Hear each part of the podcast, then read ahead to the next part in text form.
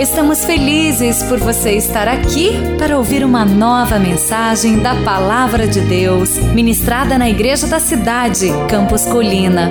Abra o seu coração e receba com fé esta mensagem que vai edificar a sua vida.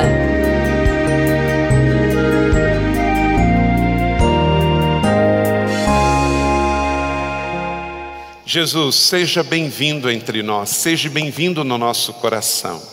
Jesus da Galileia, Jesus de Nazaré, Jesus que fez-se homem por nós, seja bem-vindo entre nós. Perdoe os nossos pecados, encha-nos do teu Espírito Santo, leva-nos a um novo nível de intimidade e conhecimento de ti.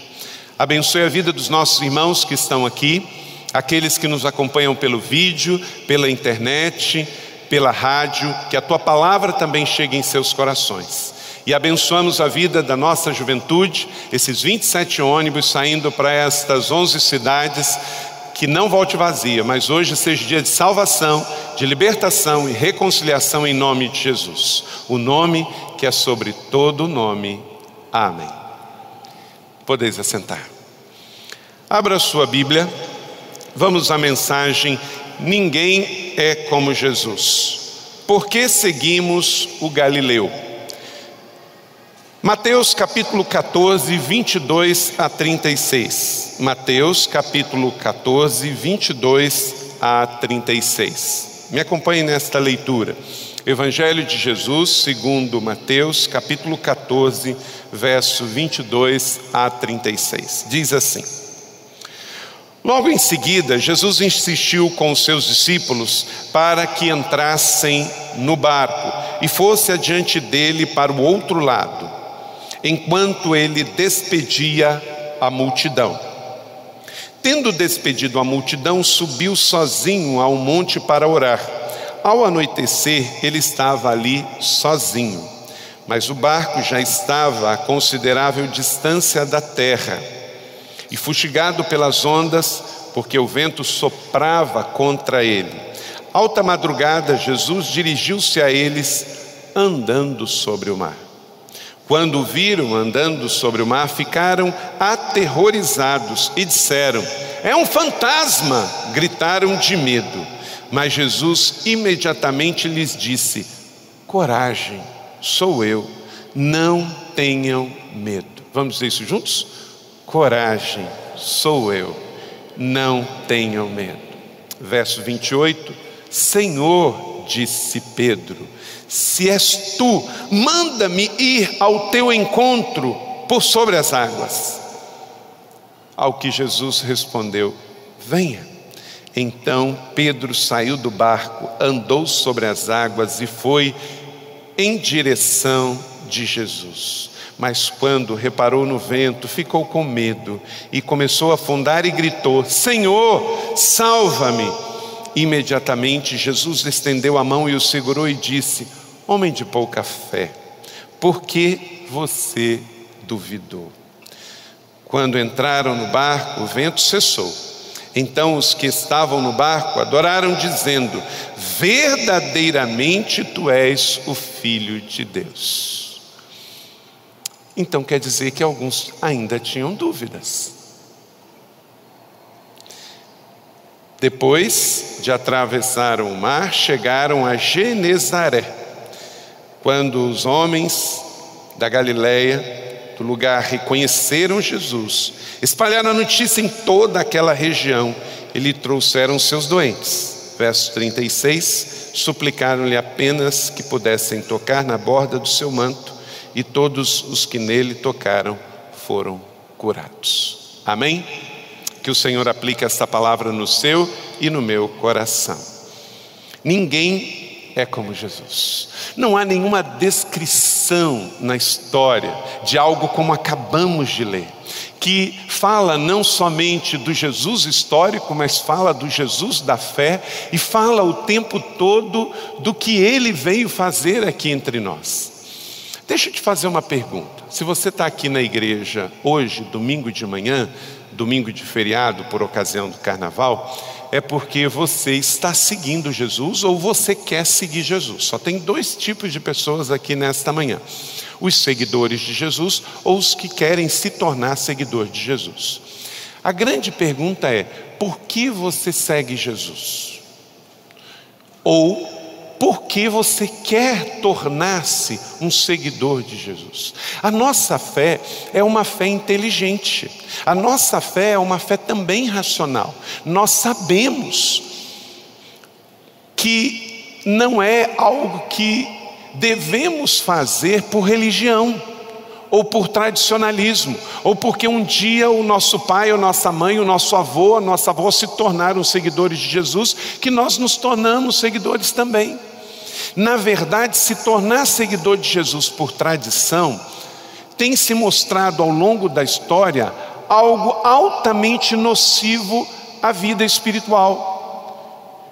No mundo primitivo, logo depois que a igreja se tornou Estado, a chamada igreja bizantina, lá em Israel e no Oriente Médio, ela ficou altamente contaminada, porque quando o Estado romano encampou a igreja, a igreja passou a fazer proselitismo, isto é, todo mundo da cidade, da população, tinha que se tornar cristão. Então não era um movimento de conversão, mas um movimento de adesão. O Império Romano era pagão, cada um seguia ou a sua própria é, adoração ou adorava o próprio Império Romano, adorava César. Havia é, templos de adoração a César. Mas depois que ele se torna cristão, através do Império Romano é, Oriental, as pessoas se tornaram, mas não por conversão, se tornaram porque o Estado se tornou, então para eu ser aceito na sociedade, para eu pagar menos imposto, para eu não ser perseguido, eu também vou virar cristão. E isso gerou um problema, que a conversão passou a ser segundo plano. E na Europa houve muita adesão também. A Europa era pagã por causa das tribos pagãs da Europa e se torna cristã. Também nas Américas, vem para cá em 1500 os europeus e em vez de levar um processo de conversão dos indígenas, também leva um processo de adesão, e o resultado é esse que nós vemos hoje. Muitas pessoas dizem que seguem a Jesus, mas não sabem o porquê. Seguem por tradição, seguem por conveniência, seguem por adesão. Isso já vem desde o Oriente Médio, passou para a Europa, passou para a Ásia, chegou nas Américas e chegou no Brasil. Meu irmão, a sua fé é uma fé consciente. Você tomou uma decisão de seguir o Galileu. E como ninguém é igual ao Galileu, você tem que saber por que, que você o está seguindo, quais são os motivos pelos quais você se tornou um homem cristão, uma mulher cristã. E hoje você que está aqui, quero te convidar também a ser seguidor desse Galileu, mas que seja uma decisão realmente consciente. Mateus capítulo 14, 31 e 32, que lemos aqui na Bíblia e está aí no seu esboço, eu gostaria que você repetisse comigo. Imediatamente Jesus estendeu a mão e o segurou e disse: Homem de pequena fé, por que você duvidou? Quando entraram no barco, o vento cessou. A fé cristã é um convite. Quando Jesus olha para Pedro e o convida, venha, Jesus está convidando a Pedro a que ele coloque sua fé na sua pessoa. Note bem, ele começa a afundar quando? Ele olhou o quê? As ondas. Ele olhou as ondas. Se a sua fé estiver mirada em homens, se a sua fé estiver mirada em instituições, em prédios, em dogmas, ela vai afundar cedo ou tarde. Quando Jesus diz, Pedro, venha, ele vai. Até, inclusive, nós não devemos criticar Pedro, porque alguns até criticam, ah, mas ele afundou. Talvez alguns aqui eu não sei, até eu no dia, poderia até nem ter saído do barco, não é? Pelo menos ele saiu. Está lá o vento, E ele saiu. E ele estava indo muito bem. Pedro estava indo muito bem enquanto olhava para Jesus. Mas quando ele olha para a circunstância, quando ele olha para as ondas, ele tem dúvidas, ele fica com medo. E aí ele começa a afundar. Eu estive essa semana, alguns me acompanharam pela internet, algumas mensagens, alguns vídeos, alguns filmes, e quero mostrar para você de novo esse mar lindo, o mar da Galileia. Alguns irmãos já foram, olha que coisa linda, gente. Gente, é o ponto alto, é o filé mignon da viagem. Eu quero convidar você a ir a Israel, para você andar sobre a Bíblia, para que você veja o que Jesus viveu. Ó, Jesus escolheu bem de toda a viagem, né, Leila? Olha só o pôr do sol, isso é o Monte Arbel. Eu quero te. Volta lá de novo aquele, essa imagem. É por esse, essa fenda aí que entra o vento mais forte. Alguns podem perguntar, mas quando pode ter uma é, tempestade num lago? Porque na verdade chama de mar, mas é lago, Lago da Galileia. Ele tem no máximo 22 quilômetros de comprimento e 17 de largura. É bem grande. É, este mar aí, este, essa montanha, ela dá exatamente na região onde Jesus escolheu para viver. Ali está Cafarnaum, ali está aonde passou esta passagem, a região de Genezaré. E o vento realmente, quando está em época de tempestade, ele entra nesse norte do lago, por essa região, ali em cima, do outro lado está Nazaré. E ele vem com força e vem com tempestade. Eu espero que um dia você possa conhecer esse lago. Pode passar. Então Jesus escolheu, e neste lago, olha como é que é lindo, bonito, e Deus preservou, gente. A única cidade que tem perto daquele lago é aquela na pontinha lá, está vendo aqueles prédios? É a cidade de Tiberíades, que nos dias de Jesus já era grande, porque ela era uma capital também dos romanos, feita em honra ao imperador Tibérios. Ali também um importante centro judeu, ali não era um lugar dos gentios. Segundo a tradição, ali foi e deve ter sido mesmo, porque ele foi preso por ordem de Herodes. João Batista foi preso e decapitado em Tiberíades. Mas até hoje é a única cidade que tem na Galiléia Grande. Pode passar.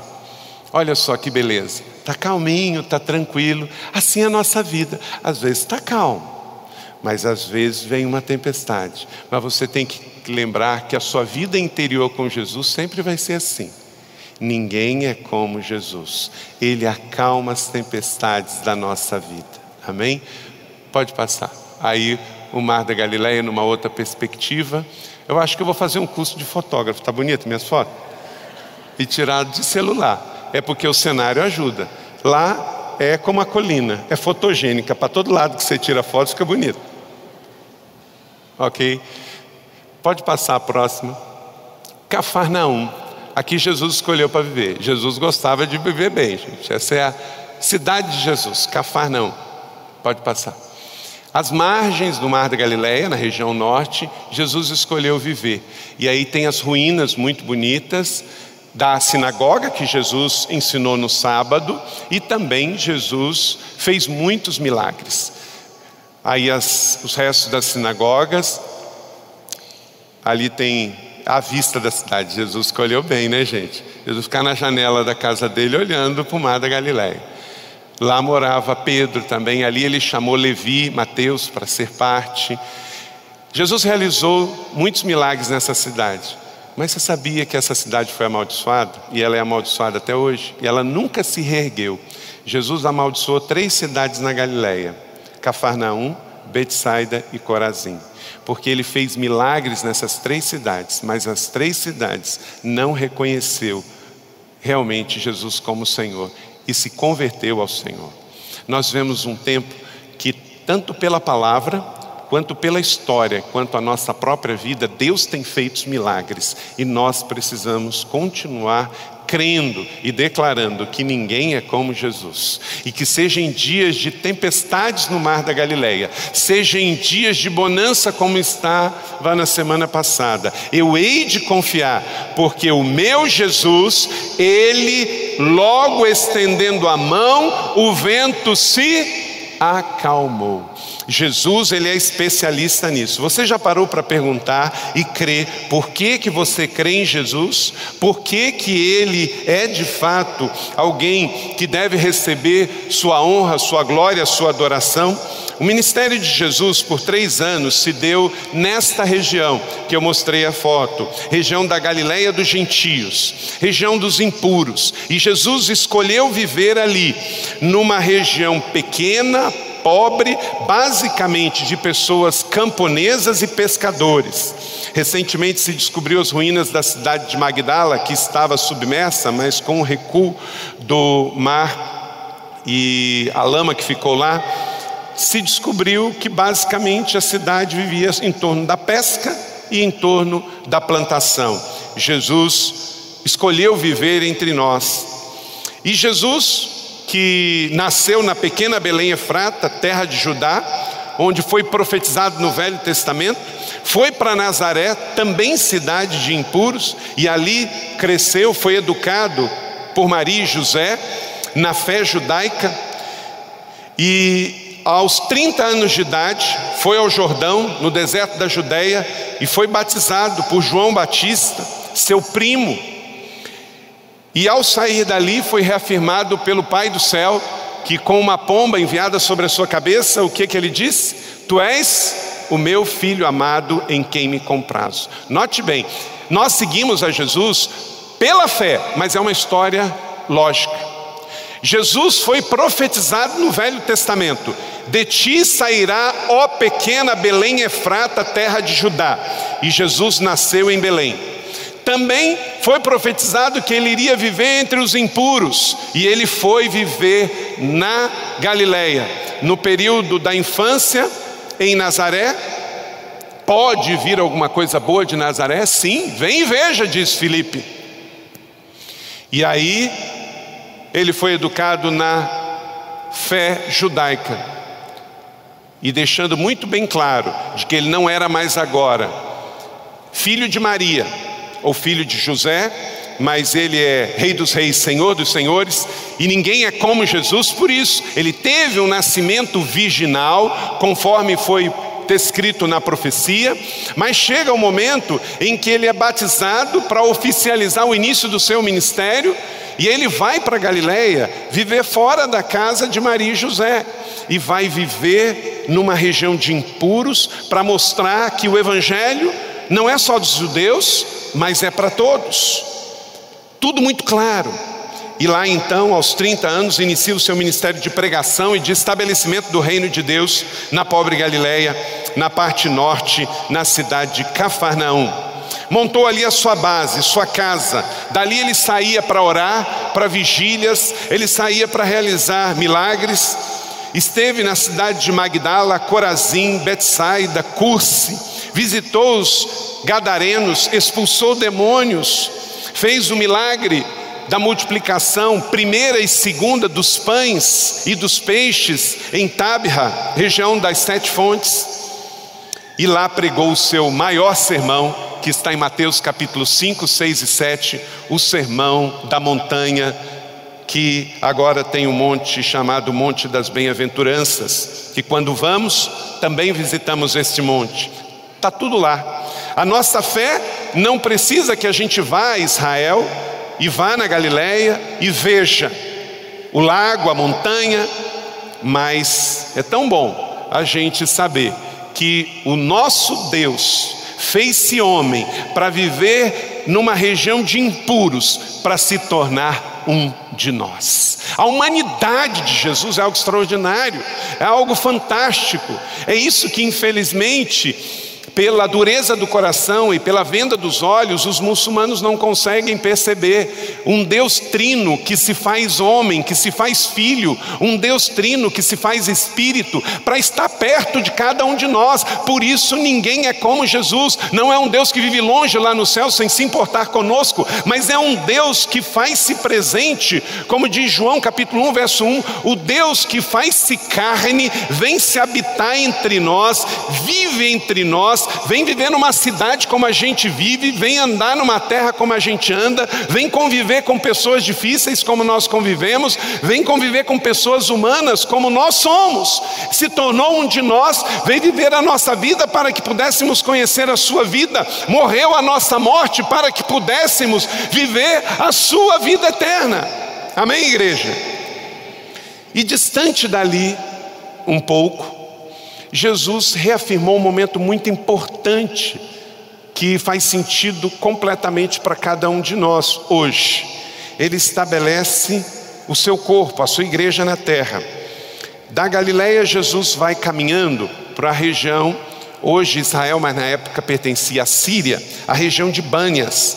Chegou na região de Cesareia de Filipo e perguntou aos seus discípulos: Os que dizem que o filho do homem é? Isso está em Mateus 16. Eles responderam, e alguns disseram que é João Batista, ou Elias, ou até Jeremias e os profetas. Notem bem, Jesus não estava muito importado com o que os outros estavam dizendo dele. Ele queria saber o que, que os seus discípulos, isto é, a sua igreja, aqueles que andavam com ele, pensavam dele. E ele perguntou: Quem vocês dizem que eu sou? Simão Pedro respondeu, cheio de autoridade, cheio de palavra do céu. O que, que ele disse, igreja? Tu és o Cristo, filho do Deus vivo. E respondeu Jesus: Feliz é você, Simão, filho de Jonas, porque isso não é revelado a você por carne ou sangue. Ele sabia que Pedro não tinha aquele conhecimento teológico e espiritual mas por meu Pai que estás nos céus. E hoje eu te digo, Pedro, que é sobre esta pedra que eu edificarei a minha igreja, e as portas do Hades não poderão vencê-la. E eu darei a você as chaves dos reinos dos céus, e o que você ligar na terra terá sido ligado no céu, e o que você desligar na terra terá sido desligado no céu. É por isso que passou dois mil anos e a igreja continua sendo igreja, porque ela não foi estabelecida sobre uma pedra física, mas sobre uma pedra espiritual, que é a palavra de Deus. Quando Pedro falou, Tu és o Cristo, filho do Deus vivo, ele declarou uma palavra profética. E neste lugar, olha as fotos, também na nossa viagem a gente vai a este lugar, Cesareia de Filipe que era uma outra Cesareia. Aí é uma região muito especial. No tempo dos cananitas, pode passar as fotos, no tempo dos cananitas, quando Abraão veio de Uri, passou por esta terra, já tinha esse lugar. E os cananitas adoravam aí a Moloque. E essa pedra aí é uma grande, está vendo lá uma grande caverna? Eles jogavam crianças lá dentro. Por isso adoravam a Moloque. Moloque era um deus que se alimentava de sacrifício de crianças. Sabendo dessa tradição, quando os gregos, no helenismo, dominou toda a Terra Santa, passou também a fazer sacrifícios de crianças aí e adorar o deus Pan. Aquela brincadeirinha lá da Disney, não é só brincadeirinha não.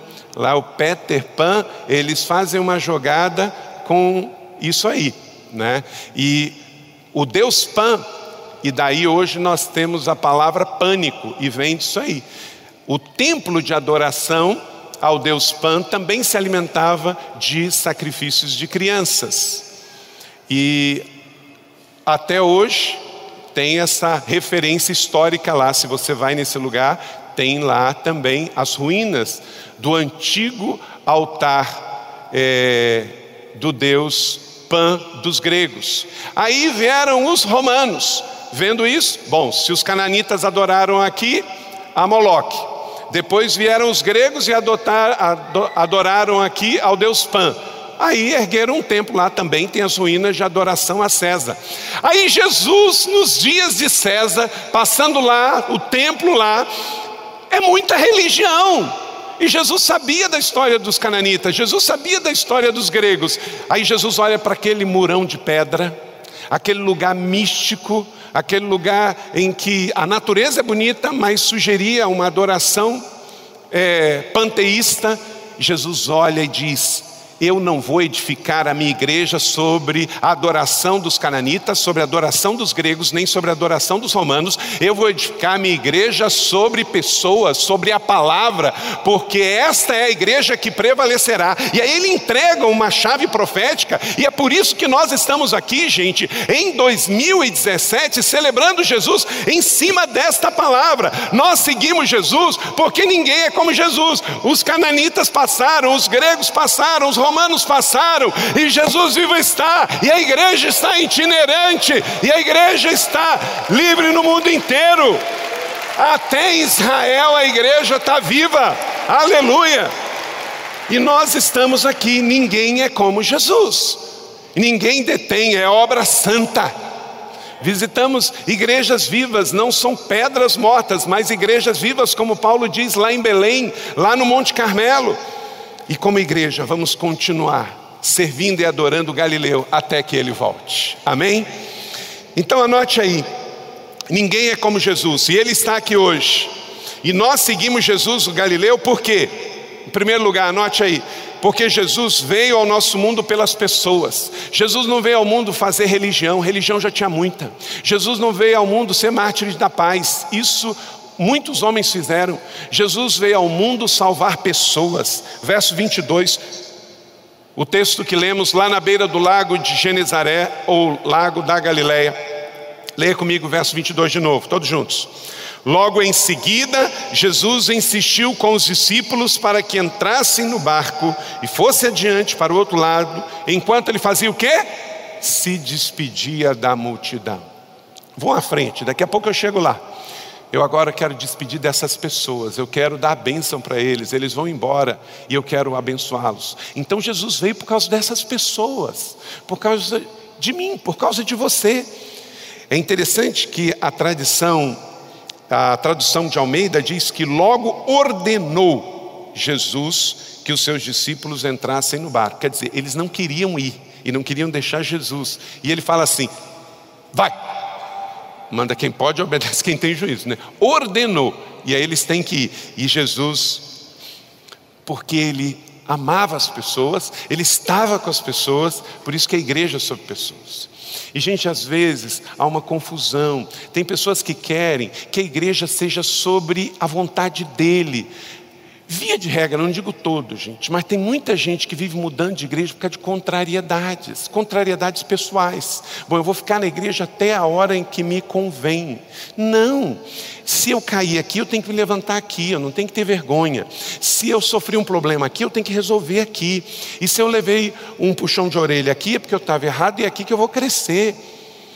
A igreja não tem que ser em torno da minha pessoa, ela é em torno da pessoa de Jesus para ela ser para todos. Olha para mim, a igreja só pode ser para todos se ela for em torno da pessoa de Jesus. Senão, ela vai ser em torno de alguém. E ninguém está aqui por causa de alguém, todos estamos aqui por causa de Jesus. Então, olhe sempre pelo todo, pelo todo. Jesus, ele na hora que era para tratar a multidão, ele tratava, na hora que era para tratar os discípulos, ele tratava. A igreja precisa ser um lugar que é menos eu e mais o Senhor e mais o coletivo. O pastor e você somos todos pecadores, mas nós servimos a um Deus que nunca pecou. Então nós temos que ter paciência uns com os outros e não nos desviar por causa dos outros e manter o foco em Jesus. Jesus não veio por causa de uma causa, para fundar uma religião, para estabelecer rituais e sistemas. Ele não veio para dividir, competir, ensinar sistemas. Ele veio por causa de pessoas. Por pessoas ele veio, deu a sua vida, morreu, ressuscitou e breve voltará. Durante seus três anos de ministério, basicamente ele se encontrou com pessoas, ou com os doze, onde ensinou o discipulado pessoal e relacional, ordenou aos seus discípulos, mas por que, que Jesus não ordenou a multidão e ordenou os discípulos? Uma coisa interessante aqui. Ele não mandou as multidões embora, mas ele mandou os doze entrar no barco. Porque os doze ele tinha um relacionamento diferente, ele tinha um relacionamento de discipulado. Jesus não deu ordem à multidão, embora poderia dar, ele deu ordem aos doze. Porque ele tinha um relacionamento de discipulado pessoal, ele chamou aqueles homens para andar com ele. Então, se ele dissesse, vá, vá, fica, fica. Havia uma relação. E por eles entenderem que Jesus era o mestre, o que, que eles fizeram? Obedeceram. Por que, que discípulo obedece e por que multidão não obedece? Porque o discípulo sabe quem é o seu Senhor. Então você tem que ter uma relação com Jesus e com a igreja, não de multidão, mas de discípulo. Você tem que estar discipulado, discipulando, você tem que estar numa célula, você tem que estar crescendo. Você não pode ficar só na multidão, você tem que ter um relacionamento com Jesus e com a igreja de Jesus e com a sua liderança. Discipulado se envolve gera obediência e submissão. Frequentemente Jesus falou à multidão, mas Jesus gastou mais tempo com os seus discípulos. Ele impacta num grupo maior, mas ele gera ensino num grupo menor. Então, guarde isso no seu coração. Aos doze, aplicou o discipulado pessoal. E a multidão aplicou pregação e ensino. Então, hoje nós precisamos das duas coisas. Aqui na igreja, nós temos pregação e ensino. Tá, todo mundo aqui estamos recebendo. Mas eu quero te convidar a ter discipulado pessoal, vida na vida. Você ter a sua célula e você ter seu discipulador e ser discípulo. Sem discipulado e ensino não existe transformação, porque as pessoas não nascem sabendo, ninguém nasce sabendo, ninguém se converte sabendo. Precisamos ser transformados, precisa haver uma metanoia na nossa vida e na nossa mente para que haja uma mudança nas nossas atitudes e comportamentos. Jesus sabia disso, então por isso ele fez com os doze. Quando terminou seu ministério aqui três anos, ele enviou os doze para fazer exatamente como ele fez: vão pelo mundo inteiro. Amém? Estamos juntos na mesma página? Então ninguém é como Jesus. Amém, igreja? Seguimos a Jesus o Galileu, porque ele fez-se um de nós. E esse Jesus Galileu, ele veio por causa de pessoas, ele veio por causa de mim, por causa de você. Segundo, Jesus teve em comunhão com o Pai o tempo todo. Por isso que nós seguimos a Jesus. Porque Jesus e o Pai são um só. Verso 23. Tendo despedido a multidão, subiu sozinho ao monte para orar. Olha só que coisa interessante. Eu e você temos que ter os três. Jesus teve um tempo falando aos doze, teve um tempo falando à multidão e teve um tempo sozinho com o Pai. Todos nós precisamos de um tempo de solitude com o Senhor. Você tenha tempo com a sua família, você tenha tempo com a sua célula, você tenha tempo de estar na igreja, mas tem hora que você tem que ir para um lugar isolado. Esse lugar isolado pode ser, entra no teu quarto, fecha a tua porta, e o teu pai que está em secreto está lá, diz Jesus, ou você pode vir para um jardim de oração, você pode ir para um monte, você pode ir para um lugar de retiro e ter um momento a sós com o Senhor. Jesus ele é Deus, mas enquanto que ele era Jesus também entre nós, Jesus histórico, ele decidiu sempre ter um tempo com Deus. Sem comunhão com Deus, você não terá o que oferecer aos seus encontros com as pessoas. Qual foi a última vez que você teve um encontro com Deus? Tem muita gente se desviando porque só se encontra com a multidão, não encontra com o Senhor. Se você se encontrar com o Senhor, você nunca vai se desviar. Duas coisas que podem acontecer andando na multidão: multidão sufoca e multidão desvia. Multidão pode te desviar e pode te fazer sufocar. E por isso você precisa ter um tempo a sós com Deus. Com Jesus, saiba que você sempre precisa ter comunhão com o Pai para andar de tanque cheio. Terceiro, porque seguimos o Galileu, porque ninguém é como Jesus, porque Jesus acreditava e investia no poder da oração. E como seus discípulos aqui em São José dos Campos, Aqui hoje, no século 21, também, verso 23, escreva aí oração. Subiu sozinho ao monte para orar. Ao anoitecer, ele estava sozinho. A Bíblia fala no termo éramos topos. Éramos, quer dizer, um lugar ermos. E Jesus então foi para lá para orar. Depois de sair de perto da multidão, depois de sair de perto dos seus discípulos, ele vai ter um tempo de oração. Primeiro comunhão e depois de oração com o Pai. Você não apenas pede coisas para Deus, mas você se mantém em santidade quando você tira tempo com Deus. Deus fala por meio da oração. Jesus e o Pai são um, e ele ensinou que funciona assim.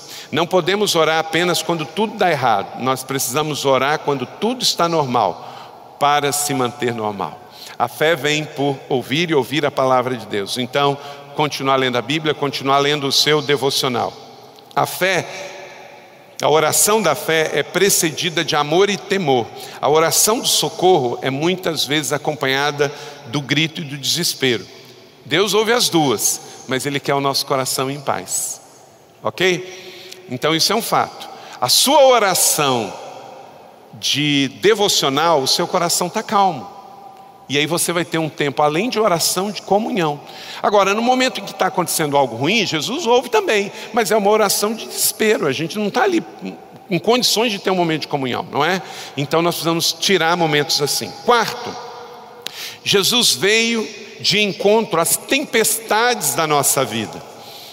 Então seguimos a Jesus de Nazaré por isso, por saber que Ele está conosco quando está tudo bem, mas Ele também vai estar conosco quando as coisas estiverem difíceis. Ele entra na nossa história. Eu acabei de vir de um velório de um irmão da nossa igreja que perdeu a sua mãe com 64 anos de idade. E ele está em paz, porque Jesus entrou na tempestade da sua vida. Seguimos ao Galileu, porque ninguém é como Jesus, porque ninguém acalma a tempestade como Jesus. Ele vem e entra na nossa história. Então, continue seguindo Jesus, porque ele veio para pessoas como você, porque ele está sempre em comunhão com o Pai, porque ele decidiu investir tempo em oração para poder continuar trazendo o fluxo do céu para a terra. E porque por isso ele tem poder de acalmar as tempestades. Ao anoitecer ele estava sozinho. Aí o barco já tinha ido embora. E aí quando veio a tempestade, ele foi lá Jesus não estava na tempestade, Jesus não criou aquela tempestade, mas ele decidiu ir de encontro aos discípulos durante a tempestade. Quantas vezes a gente está numa tempestade que Jesus não criou e ele vem de encontro para acalmar tempestade que a gente próprio criou? Essa é uma metáfora perfeita de Jesus entrando, intervindo na nossa história. Foi isso que ele fez na história da humanidade. Filipenses capítulo de número 2, verso 7, leia comigo. Mas esvaziou-se a si mesmo, vindo a ser servo, tornando-se semelhante aos homens. Quer dizer, ele saiu da glória, ele saiu do lugar de paz e ele vem para o nosso mundo. Gente, o mundo que Jesus veio viver era um mundo romano, era um mundo cruel, era um mundo do ISIS, era um mundo onde as pessoas cortavam a cabeça um dos outros. João Batista foi degolado ali ao lado, em Tiberíades, como o ISIS está fazendo lá no norte do Iraque e da Síria. Num mundo cruel onde as pessoas eram crucificadas. Nesse tempo, Jesus vem entre nós, ele larga o céu e vem na tempestade da terra.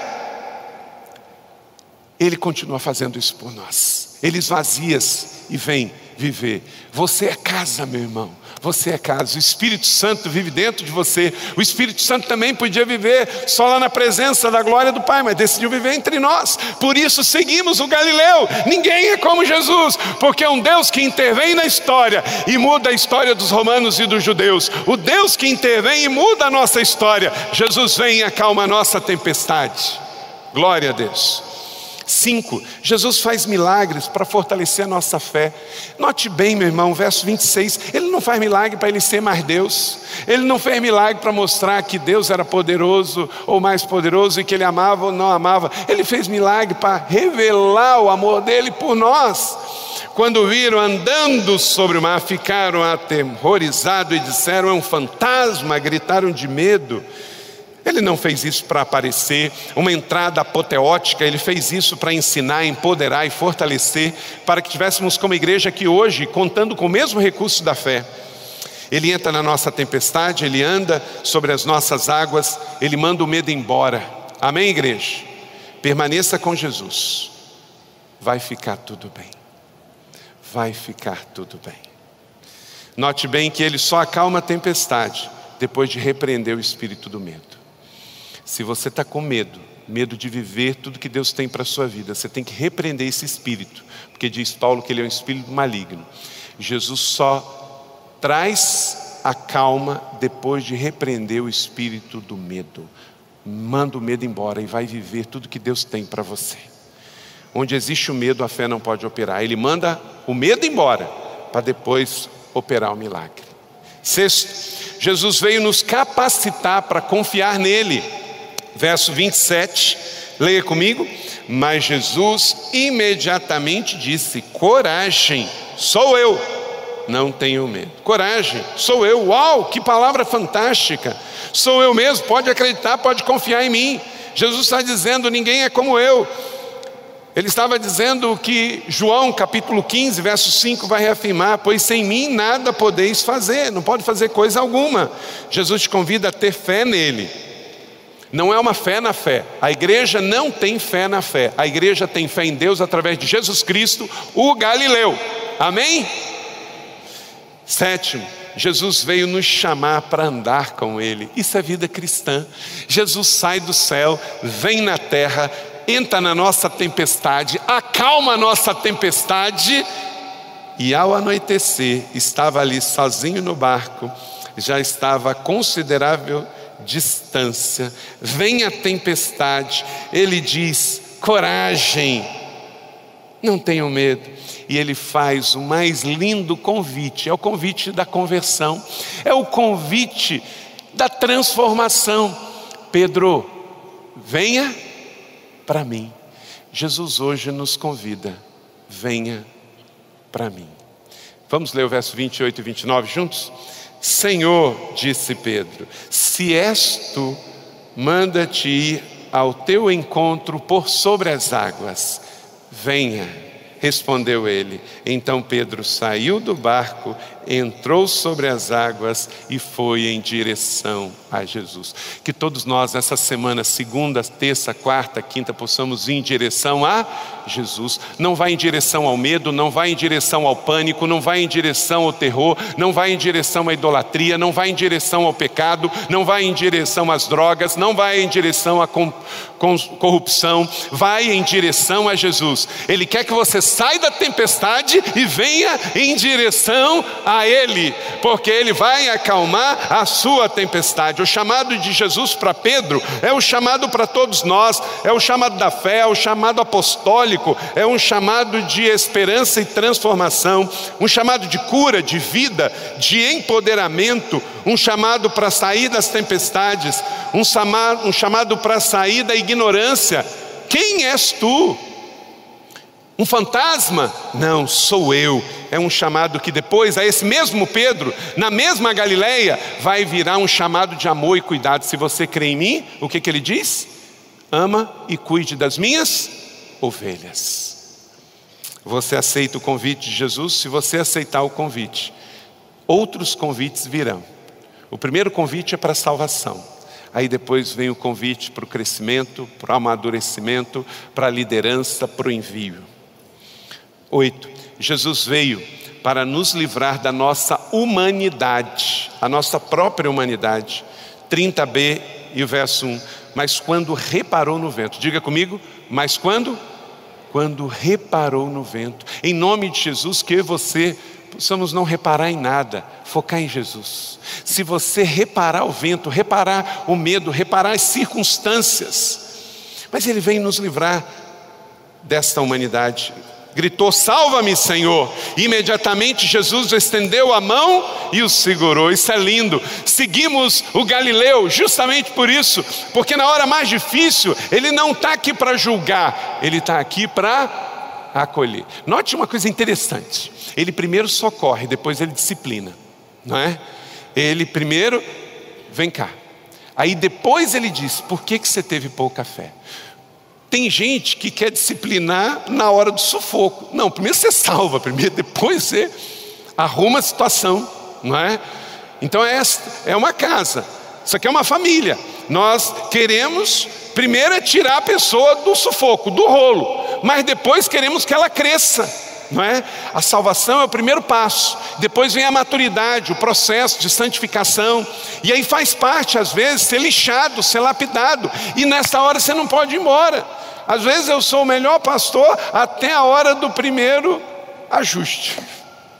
Não, se você está recebendo uma poda, Jesus não poda ninguém para prejudicar a árvore, ele poda para empoderar a árvore, para que ela não gaste seiva com folha, mas ela passe a gastar seiva com fruto e dê mais fruto. Menos o homem e mais Jesus, essa é a ideia aqui. E nove, Seguimos ao Galileu porque Jesus é o Filho de Deus. Aleluia. Vamos dizer isso juntos? Porque Jesus é o Filho de Deus. Quando entraram no barco, o vento cessou. Então os que estavam no barco adoraram. Adoração não é só com música, adoração é com declarações de palavras espirituais. O que que Pedro declarou? E junto todo mundo dentro do barco, verdadeiramente Tu és o filho de Deus. O que ele afirmou lá em Cesareia de Filipe: Tu és o filho de Deus, filho do Deus vivo. Então, adoramos o Galileu não é porque ele viveu na Galileia. Nós adoramos o Galileu não é porque ele foi um bom homem, não é porque ele foi um profeta, não é porque ele foi o mártir da paz, porque Jesus, o Galileu, Jesus o Nazareno é o filho de Deus. Aleluia! Glória a Deus. Entraram no barco, ele tem o poder. A tempestade passou, ele obedeceu ao Criador Jesus é Deus, o Filho de Deus, a manifestação do amor de Deus para nós. Yeshua Hamashia, o Messias de Deus. Amém, igreja? Você pode aplaudir Yeshua Hamashia, o Messias escolhido de Deus? Nós somos cristãos. Temos uma raiz judaica, mas temos uma fé bíblica apostólica neotestamentária que crê que Jesus, o judeu, ele é Deus. E dez e último, Jesus veio para servir a todos os povos. Fica claro, verso 34 e 36 conclui a passagem extraordinária de Jesus andando sobre o mar.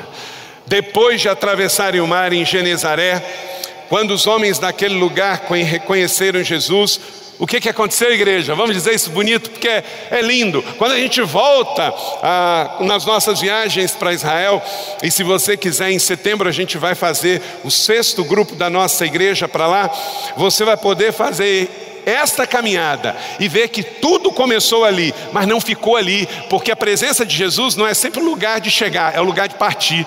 Por isso que a igreja não é o lugar de chegar, a igreja é o lugar de envio, é catapulta para te motivar, para te elevar, para te enviar. Espalhar comigo, espalharam a boa notícia em toda aquela região. Boas novas, isso é o Evangelho. E chegou da Galiléia até São José. E não pode parar na nossa vez, que nesta semana, através do seu testemunho pessoal, através das suas redes sociais, através do seu testemunho no seu emprego, no seu trabalho, leve boas notícias. Vamos continuar espalhando a chama do Evangelho. E aí então, as pessoas foram curadas e chegou até nós. Boa notícia para todos. Do outro lado, significa fora da região dos judeus. Aquela agora era a região de partida, de envio para todos os povos. Somos chamados e enviados a partir da nossa Galileia. O Galileu que viveu e hoje é Rei dos Reis, Senhor dos Senhores. O mundo pode estar em crise, mas o céu não está em crise. Existe um rei que tem um reino, um trono, um cetro, e as coisas não estão no controle, estão no governo de Deus. Não estão no controle. Isso é uma coisa que eu tenho reaprendido. Normalmente eu falo muito que Deus está no controle, Deus está no controle. Deus está muito mais do que isso, Deus está no governo. No governo. Ele reina. Existe caos no mundo dos homens, tem caos no controle dos homens. Por exemplo, o Brasil tem um presidente, não tem? Esse presidente tem controle, mas esse presidente não tem governo sobre céus e terra, sobre fogo e sobre ar. Deus, ele até permite que algum controle fique em cima da mão de um prefeito, de um governador, de um presidente, de uma pessoa importante, de um empresário. Mas quem tem controle, ou ela tem ou ela não tem. Jesus, ele é rei. E ele voltará para levar o seu povo, que reconhece o seu reino, e mesmo que haja tempestade, ele reina e governa. Então, muito mais do que um controle, que pode ser temporal, e circunstancial, o Senhor tem o governo de todas as coisas. Sempre reconheça isso e sempre declare isso sobre a sua vida. Somos chamados e enviados a partir da nossa Galileia para viver o que o Galileu viveu e é. Concluo aqui te chamando a uma resposta. No barco havia dúvida. 14:33 Então os que estavam no barco adoraram verdadeiramente tu és o filho de Deus. Por que eles tinham de dúvida? Porque eles eram humanos. Mas ainda seguiam Jesus.